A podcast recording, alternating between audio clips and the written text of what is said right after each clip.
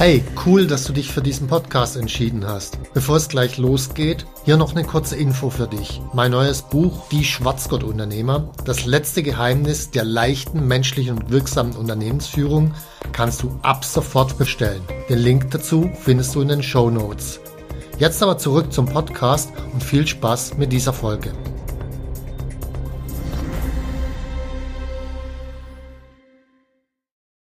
Die drei Bücher, die mich am meisten geprägt haben.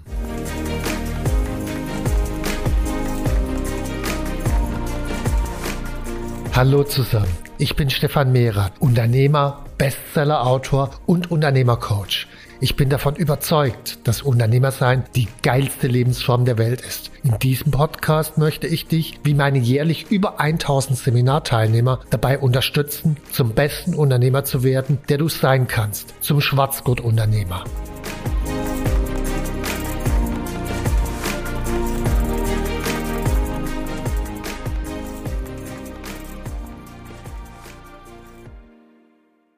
Immer wieder werde ich von meinen Kunden nach Buchtipps gefragt. Und jetzt bekam ich von meinem Marketing eine unglaublich schwere Aufgabe. Nämlich, mach einen Podcast über die drei Bücher, die dich am meisten geprägt haben. Und meine erste Reaktion war, wie zur Hölle soll ich aus etwa 1500 Büchern, die ich seit 2003 und vielleicht nochmal 1000 Büchern, die ich davor gelesen habe, drei Bücher auswählen? Weil es gibt wirklich unglaublich viele Bücher, die mir zur richtigen Zeit wirklich einen entscheidenden Impuls gegeben haben. Aber dass die mich am meisten geprägt haben, hm, schwierig. Also entweder gab es mir einen Impuls, ist aber heute die Herausforderung weg. Zum Beispiel gab es wirklich gute Rhetorikbücher, zum Beispiel von Doug Stevenson, die Story-Theater-Methode. Oder von Bodo Schäfer, der Weg zur finanziellen Freiheit. Damals, als ich direkt nach der Insolvenz pleite war, unglaublich hilfreich. Heute naja, die Herausforderung ist halt an der Stelle einfach weg. Oder andere Beispiele von Wiseman, machen, nicht denken, also wirklich tun, in die Handlung kommen. Die Bücher von Tony Robbins, die Bücher von Richard Branson, Jochen Schweizer oder Titus Dittmann, die haben mich unglaublich bereichert zu dem Moment, als ich es gelesen habe. Aber jetzt langfristig geprägt, hm, weiß auch nicht. Und dann gibt's noch eine ganze Reihe von Büchern, die sind tatsächlich in die engere Auswahl gekommen. Das sind die Bücher, die man auch ein zweites, drittes und viertes Mal lesen kann, weil man jedes Mal was Neues drin entdeckt. Also es gibt unglaublich viele flache Bücher, die liest man einmal und die liest man nochmal, steht genau das gleiche drin. Bei den guten Büchern entdeckt man beim zweiten, dritten, vierten Mal was anderes. Da gehören so doch vergleichsweise einfache Bücher dazu, wie vom Abinger Institut, Schluss mit dem Selbstbetrug oder ein bisschen komplexere wie Kreativitäts AG oder Becoming Steve Jobs. Also die kann man durchaus ein zweites, drittes, viertes Mal lesen. Jetzt kann man an der Stelle eigene Bücher ja nicht aufnehmen, sonst würde ich mein Führungsbuch Dein Wille geschehe mit aufnehmen. Das ist teilweise für mich so krass, dass ich als Autor beim Lesen neue Dinge entdecke, die mir vorher gar nicht bewusst waren. Also es ist ein bisschen spooky. Aber nun gut. Also wenn ich jedenfalls die drei Buchtipps geben sollte, die die größte Auswirkung aus mich hatten, dann sind es folgende. Also die drittstärkste Prägung. Fangen wir mal mit der an. Das ist für mich die äh, Kerstin Friedrich. Die hat das Buch geschrieben, das große Einmaleins der Strategie. Und die Standardphilosophie normalerweise in der Wirtschaft ist, man verkauft halt Produkte, Dienstleistungen, was auch immer an Kunden, um Geld zu verdienen. Man baut ein Unternehmen, um reich zu werden. Und für mich war dieses Buch wirklich eine Revolution. Es geht um die Kundennutzenstrategie da drin. Das heißt, wirklich seinem Kunden Nutzen zu bieten. Jetzt gibt es natürlich diese Revolution auch in einer verkappten Form. Das ist das, was man meist hört im Markt. Ich betone den Kundennutzen und optimiere den Kundennutzen, um mehr Geld zu verdienen mit. Da geht es dann letzten Endes wieder nur ums Geld. Nee, darum geht's nicht bei dieser Revolution, sondern es geht darum, ich biete den Kundennutzen, um dem Kunden zu helfen, und Geld ist lediglich ein Hilfsmittel, um zukünftigen Kunden mit einem größeren Unternehmen und besseren Leistungen besseren Nutzen bieten zu können. Also Geld ist sozusagen das Mittel, das ich brauche, um die Leistung, den Nutzen, den ich jetzt dem Kunden bringe, auch in der Zukunft bieten zu können und dann auch besser bieten zu können, also das Ganze zu transformieren. Das ist eine wirklich radikale Kundenorientierung, die eben nicht mehr am Ende immer beim eigenen Geldbeutel landet und da einen Ausgangspunkt hat. Damit meine ich jetzt nicht, dass eine Profitstrategie nicht funktioniert. Ich meine, das sieht man ja an einer ganzen Reihe von Großkonzernen. Aber ich glaube, dass so eine Strategie immer auf dem Selbstbetrug beruht. Man erzählt sich, dass man dem Kunden helfen will. In Wahrheit will man seinem Geldbeutel helfen. Das ist immer Selbstbetrug und es führt zu einer ganzen Reihe von uncoolen Handlungen. Also, es geht darum, sich auf den Kunden zu konzentrieren, weil man den Kunden mag und ihm wirklich helfen will. Und der Rest ist Konsequenz hinten raus. Deswegen machen wir bei Unternehmercoach seit 15 Jahren wirklich den vollen Fokus auf die Nachhaltigkeit und die Wirksamkeit. Wir optimieren permanent. Und das Ergebnis ist zum Beispiel bei Seminaren, also wenn man ein normales Seminar besucht, äh, Zeitmanagement-Seminar oder irgendwas in dem Dreh, wenn man dann ein halbes Jahr später fragt, okay, was hast du davon wirklich umgesetzt, was ist rausgekommen, dann sind es bestenfalls, also wirklich bestenfalls fünf bis zehn Prozent.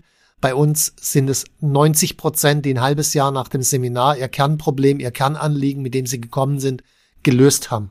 Das ist die Konsequenz von einer nachhaltigen Kundenorientierung.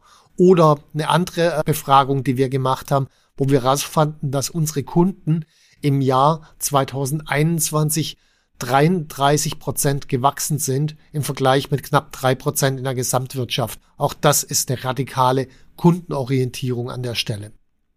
So, also dieses Buch hat mein Denken komplett verändert, weg von der Profitstrategie hin zu einer Kundenorientierung. Kommen wir zum Buch mit der zweitstärksten Prägung. Das zweitstärkste Buch oder das zweitwichtigste Buch für mich war der Hans-Georg Häusl mit seinem Buch Think Limbic. Und es gibt noch einige weitere Bücher von ihm, Emotional Boosting, wo im Kern das Gleiche drinsteht, jeweils immer in anderer Ausprägung. Was ich daraus gelernt habe für mich ist die Bedeutung von Emotionen und Gefühlen. Ich bin ja ursprünglich, komme ich aus der naturwissenschaftlichen Ecke, also Mathe und Physik ist mein, mein Thema. Ich bin wirklich genialer Programmierer gewesen und dann plötzlich Emotionen und Gefühle, das war nicht so ganz leicht. Und er hat es unglaublich gut neurowissenschaftlich erklärt, so dass ich das nachvollziehen konnte und verstanden habe. Und Plötzlich habe ich verstanden, dass der Kunde immer emotional entscheidet. Also die rationalen Erklärungen sind eigentlich nur die Kaufrechtfertigung hinterher. Die Entscheidung ist immer schon längst emotional gefallen. Und wenn man das weiß, tritt man dem Kunden natürlich völlig anders gegenüber auf. Man kümmert sich plötzlich um die Emotionen der Kunden und versucht, die zu verstehen und dem Kunden auch wirklich zu helfen an der Stelle. Und noch viel wichtiger als diese Kundenperspektive, und das war für mich wirklich die einzigartige Konsequenz und das wirklich Neue davon ist, auch wir als Unternehmer, wir entscheiden ja letzten Endes auch emotional. Ganz viele Dinge sind, wenn wir ehrlich sind, Bauchentscheidungen. Wir entscheiden uns für irgendeine Strategie, nicht weil wir das auf dem Papier so toll durchrechnen können, sondern letzten Endes, weil wir vielleicht verliebt sind in das Projekt oder weil wir das schon drei Kunden vorgestellt haben und wir einfach das Leuchten in den Augen der Kunden gesehen haben, so dass wir gedacht haben, okay, das muss unbedingt was werten. Also wir entscheiden auch emotional in der Strategie, in der Führung, in nahezu allem, was wir machen. Und deswegen müssen wir uns mit unserer eigenen, wirklich mit unserer eigenen Emotionalität und den eigenen Gefühlen auseinandersetzen. Sonst verstehen wir überhaupt gar nicht, was wir tun. Also wir glauben zwar zu verstehen, was wir tun, weil wir haben ja die rationalen Begründungen, aber der wirkliche Grund, die wirkliche Motive, die liegen dann im Dunkeln, wenn ich mich nur auf die Rationalität versteife. Also wenn ich mich verstehen will, muss ich mich mit Emotionen und Gefühlen beschäftigen. Und damit ist auch jede Art von Erfolgssystem letzten Endes Schall und Rauch, solange der Unternehmer mit seinen Emotionen nicht umgehen kann. Und das führt dann zum Beispiel dazu, ich habe manche Kunden, die wollen Mitarbeiter-Motivationssystem aufbauen.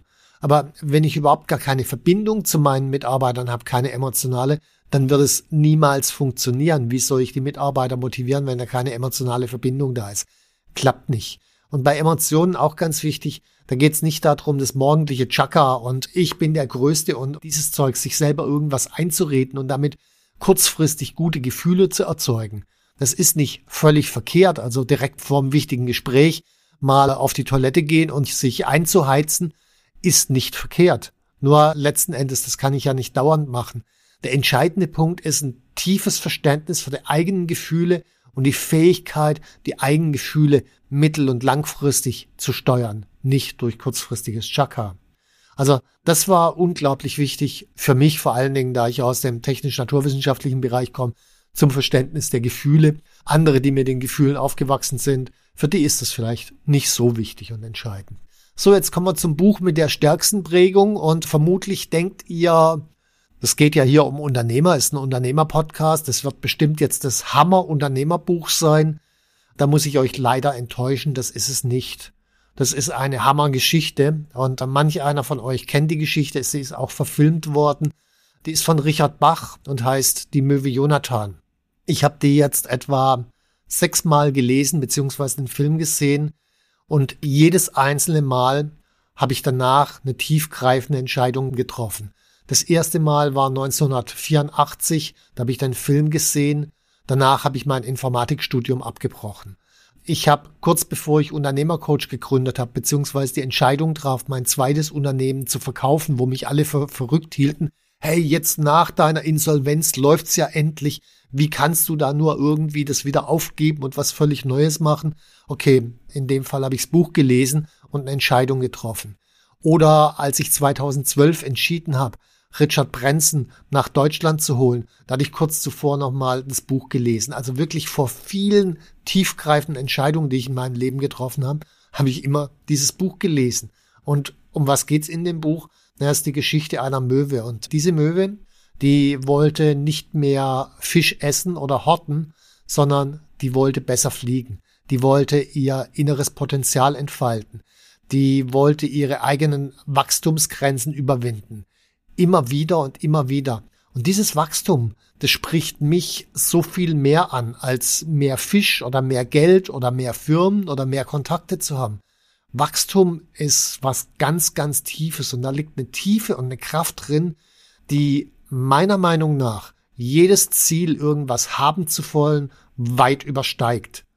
Diese Kraft, die hilft einem sogar, Dinge loszulassen, wenn sie das innere Wachstum behindern, so wie bei mir die zweite Firma oder wie mein Informatikstudium, wo ich einer der fünf Prozent Besten war, einfach loszulassen, weil ich wusste, da liegt was Neues auf meinem Weg, obwohl ich nicht die geringste Ahnung hat, was auf mich zukommt. Und dieses Buch hat in mir diese Kraft entfaltet, oft solche Schritte zu gehen. Und deswegen hat mich dieses Buch in meinem Leben am stärksten beeinflusst und geprägt. So, zu Buchtipps generell.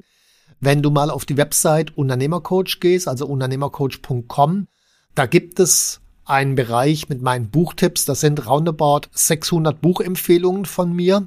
Und wenn du Interesse an verschiedenen Büchern hast, dann guck da einfach nach. Da habe ich eine Besprechung jeweils dazu und in meinem Letter of Inspiration, wo man sich auch auf der Website anmelden kann, gibt's jeweils immer die neuesten Buchtipps, also Bücher, die ich gerade erst kurzfristig gelesen habe, wo ich dann sage, okay, lesen oder besser Zeit sparen und das Ganze sein lassen. Die Links dazu sind auch in den Show Notes. Ich hoffe, dass dir der Podcast gefallen hat und du damit wirklich was mitnimmst. Und gegebenenfalls empfehle den Podcast doch gerne weiter oder hinterlassen Like oder was auch immer. Herzlichen Dank. Tschüss. Bis zum nächsten Podcast. Wenn dir mein Podcast gefallen hat, dann abonniere und like ihn doch einfach. Mein Ziel ist, dass du zum besten Unternehmer wirst, der du sein kannst. Zum Schwarzgurt-Unternehmer. Tschüss und bis zum nächsten Mal.